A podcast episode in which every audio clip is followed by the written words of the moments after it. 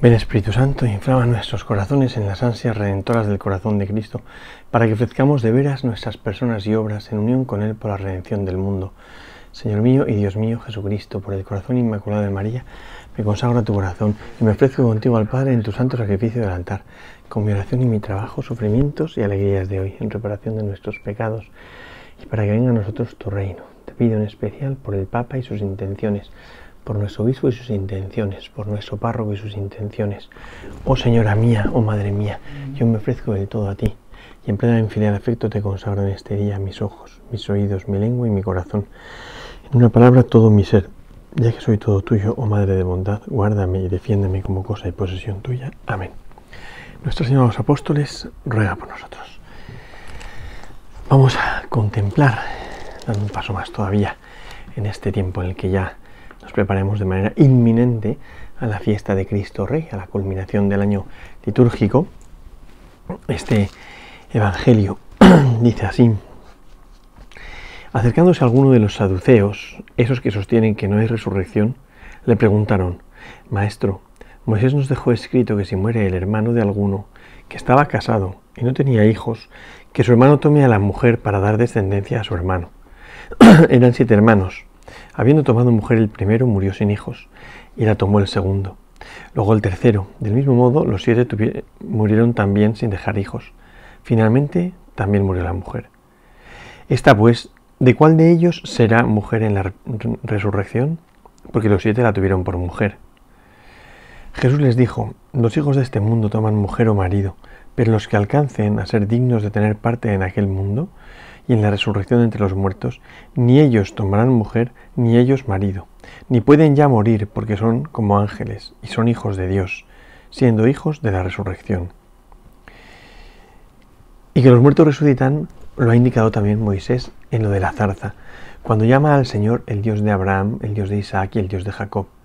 No es un Dios de muertos, sino de vivos, porque para Él todos viven. Algunos de los escribas le dijeron, Maestro, has hablado bien pues ya no se atrevían a preguntarle nada. Es un evangelio, em, yo creo que, bien bonito, a mí me gusta porque me parece que el Señor habla con un aplomo impresionante, pero habla también lo que quiere hablar y yo creo que lo que no quiere hablar no lo habla, ni podemos sacar como la conclusión de que el Señor dice cosas que yo creo que no dice, ¿no? Porque no podemos olvidar que estamos en un momento en el que aparecen eh, todos los grupos judíos para tratar de pillar a Jesús, ¿no? Para ir a por él, ¿no? A ver si le pillan en un renuncio, a ver si consiguen enredarle con alguna palabra que diga para poder luego cazarle y condenar la muerte. En el fondo, lo que pasa es que Jesús es incómodo y, y les molesta, les resulta incómodo esta predicación del Señor y por eso quieren quitarlo del medio, ¿no? ¿Y cómo lo hacen? Esa es la perversión del mal, que es, que es impresionante, porque lo que hace es utilizar, esto lo hace mucho el diablo, utilizar la propia palabra de Dios para enredar a la palabra de Dios. ¿no? Eh, si nos acordamos, en las tentaciones de Jesús en el desierto, Jesús utiliza la palabra de Dios, está escrito. A sus ángeles ha dado órdenes para que te guarden en sus caminos, tu pie no tocará en la piedra, tírate del pináculo del templo. ¿no? O sea, el diablo sabe utilizar muy bien la palabra de Dios. En el libro Jesús de Nazaret del Papa Benedicto XVI, él cita a un judío muy interesante, ¿no? porque este judío mm, eh, pone como un diálogo con el diablo. Dice que el diablo es un doctor en teología y especialmente en Sagrada Escritura. El diablo conoce muy bien la Sagrada Escritura.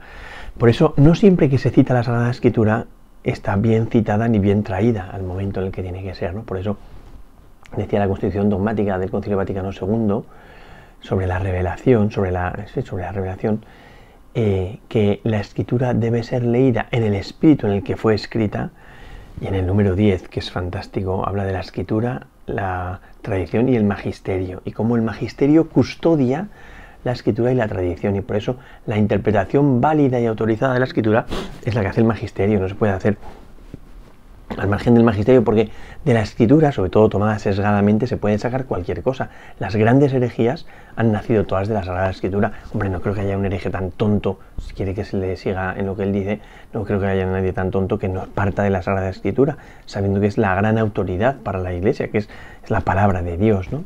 Lo que pasa es que es muy fácil coger alguna frase puntual, citarla sesgadamente, eh, particularmente, y claro, entonces, entonces es muy fácil hacer decir a la palabra de Dios cosas que la palabra de Dios propiamente no dice, ¿no? Bueno, pues em, llega el diablo, a los, fariseos, los saduceos, a tentar a Jesús con, la propia palabra de Dios, con una ley que había, que se llamaba ley del levirato, que se iba uno al Levítico, ahí la ve, ¿no? Em, sobre todo al Deuteronomio, no al Levítico, al Deuteronomio, ¿no? Dice, eh, se acercaron algunos de los saduceos, esos que sostienen que no hay resurrección. Es interesante, ¿no? Parten de la premisa de que no hay resurrección y por eso pretenden ridiculizar la suposición de la resurrección, ¿no? Y lo hacen partiendo de la palabra de Dios. Maestro, Moisés nos dejó escrito, ¿no? Ya citarán Moisés, la gran autoridad del Antiguo Testamento. Moisés nos dejó escrito que si muere el hermano de alguno que estaba casado y no tiene hijos, ¿eh? que su hermano tome la mujer para dar descendencia al hermano. Esto es muy interesante, porque la ley del levirato en lo que consistía era en esto. O sea, las grandes, los grandes signos de la bendición de Dios en el Antiguo Testamento es que Dios da un nombre, una fama ¿eh? a una persona, es que Dios da una tierra, ¿eh? una porción de, la heredad, una heredad, ¿no? La tierra de los padres, la heredad. Acordémonos del tema de la viña de Nabot, cómo el rey quiere pedirle a Nabot y Nabot dice, no, no, que es que no te voy a dar la heredad de mis padres, ¿cómo te voy a dar la heredad de mis padres? ¿No? Y, el rey Ahab, eh, por medio de la reina Jezabel sobre todo, consigue adueñarse de la heredad de los, de, los padres de Nabot. ¿no? Es, como, es algo sagrado, la heredad, el nombre, la fama y la descendencia. Son los signos de la bendición. Dios da esas tres cosas en el Antiguo Testamento. Claro, si no hay descendencia, esa familia queda cortada. ¿no? Descendencia de varón, esa familia queda cortada, porque la mujer eh, hay que entender cómo esto en el Antiguo Testamento. La mujer no tiene ningún valor jurídico. La mujer era una posesión del valor para, del varón, perdón, para darle placer a hijos, ¿no? Y ya está, ¿no? Y, y, no se le valoraba, ¿no? Por eso es impresionante, es impresionante. La verdad es que mm, o sea, no hay nadie más ignorante y tonto que una feminista esta de hoy en día absurda, ¿no? Que, que diga que Jesucristo y que la iglesia es machista. Pero si Jesucristo ha sido el gran feminista de la historia Jesucristo ha sido el gran feminista de la historia, si rebobinásemos y quitásemos a Jesucristo, bueno, no habría ni derechos humanos ni la mujer tendría ningún valor, porque jurídicamente no valía nada en aquella época. El caso es que em, eh, aparece esta mujer, o sea, un hombre que está casado, no tiene hijos, muere sin hijos, entonces el hermano, para la ley del Leviato lo que buscaba era garantizar la descendencia. Entonces, el hermano de este señor se debía casar con la mujer y tener descendencia. Y de los varones que tuviese, el primero de ellos, jurídicamente no era hijo suyo, sino hijo del hermano mayor que había muerto sin descendencia. Y lo que hacía era que ese hermano jurídicamente heredaba todo lo del hermano otro que había fallecido. ¿no? Entonces era una manera de garantizar que continuaba la descendencia. Luego ya los demás hijos sí que eran de él, ¿no? Pero, pero el mayor era de este. Entonces, claro, muere un hombre y su hermano se casa con la mujer para cumplir con la ley de darle descendencia al hermano mayor. Y luego el segundo y luego el tercero, y así los siete, ¿no? Mueren sin hijos y, entonces, bueno, pues plantean el tema, ¿no? ¿A cuál de todos pertenece esta mujer, no? Esa es una pregunta bastante ridícula. Y Jesús, qué bueno es que no les ridiculiza, porque le da una respuesta muy fácil habría que decir, pues del mayor. Es evidente que si no hubiese sido mujer del mayor, ninguno de ellos se casa con ella, ¿no? Todos se casan con ella para dar descendencia al mayor, ¿no? Con lo cual es mujer del mayor, ¿no? Ya, pero los siete han estado casados con ella. Los siete han estado casados con ella no porque los siete la hayan elegido a ella por esposa, sino para dar cumplimiento a una ley que indicaba que el mayor tenía que tener descendencia, con lo cual jurídicamente es la hermana, perdón, es la mujer del mayor, ¿no? Y por eso el primer hijo que tuviese de cualquiera de los otros es hijo del mayor, no de ellos. ¿no? Eso es lo primero. Pero, pero Jesús, em, ¿qué es lo que hace? Eh, mostrar la vivencia de lo que hay en el cielo. ¿no? mostrar el ambiente del cielo. ¿no? Y, ¿Y cómo, y cómo la tierra se juzga desde el cielo y no el cielo desde la tierra. Porque claro, los, los saduceos lo que están haciendo es aplicar los criterios mundanos para juzgar el cielo. Y claro, cuando uno aplica los criterios de la tierra para juzgar el cielo, es imposible. Pero vamos, es que esto llevado al absurdo, eh, si, si, aplicamos los criterios de la tierra para juzgar al, cielo, llevado al absurdo hay que decir, oye, ¿cuánta gente cabe en el cielo? Mira que, no, mira que ha muerto gente y si lo con la carne, ¿cuánta gente cabe en el cielo? Vamos a estar ahí de bote en bote. Esto que pasa es que es un sitio enorme, ¿no? Claro, uno no aplica esos criterios, evidentemente, ¿no? O la siguiente pregunta que te hace la gente, que es bastante ridícula también, ¿no? Bueno, ¿con qué edad se resucita? Si un niño ha muerto, eh, resucita con la edad de niño. Si un anciano ha muerto, resucita con la edad de anciano. Pero si en el cielo estamos en nuestro mejor momento, entonces ¿con qué edad? Rebobinamos unos cuantos y nos volvemos a cuando éramos más jóvenes, ¿no? Claro, es una pregunta ridícula, porque en el cielo no hay tiempo, con lo cual el cuerpo que tengamos será un cuerpo espiritualizado, no sometido al tiempo como nosotros lo conocemos, ni al espacio como nosotros lo conocemos, ¿no? Eh, de hecho, Jesús resucitado muestra cómo Él tiene poder sobre la carne que tiene y Él manifiesta la carne o la oculta, ¿no? Entonces, em, pretender juzgar el cielo con los criterios de la tierra es ridículo, que es lo que le está diciendo Jesús a los saduceos. ¿Por qué pretendéis aplicar los criterios de la tierra al cielo? ¿no? Entonces le dice esto, que tampoco es lo que luego nosotros eh, deducimos, ¿no? que también es, seguir juzgando el cielo con criterios de la tierra. ¿no? la gente dice, ah, luego Jesús dice que en el cielo no se casa la gente, entonces los que estaban casados en el cielo ya no están casados. Pero que es que Jesús no dice eso. Vamos a ver, Jesús lo que dice es, em, los hijos de este mundo toman mujer o marido pero los que alcancen a ser dignos de tener parte en, aquel mundo y en la resurrección de los muertos, ni ellos tomarán mujer, ni ellos marido, ni pueden ya morir, porque son como ángeles y son hijos de Dios, porque son hijos de la resurrección. Dice, ni ellos tomarán mujer, ni ellas marido. Pero no está diciendo nada de qué pasa con los que ya la han tomado. O sea, aquí hay un tema muy interesante, que ya sé lo que dice la iglesia, evidentemente, pero hay un tema muy interesante y es, las uniones que se establecen en este mundo son reales? ¿Las uniones que se establecen en este mundo, segunda pregunta, eh, permanecen en el cielo? Porque cuando Jesús resucitó se, apareció claramente a los que eran sus amigos para seguir diciéndoles, sois mis amigos.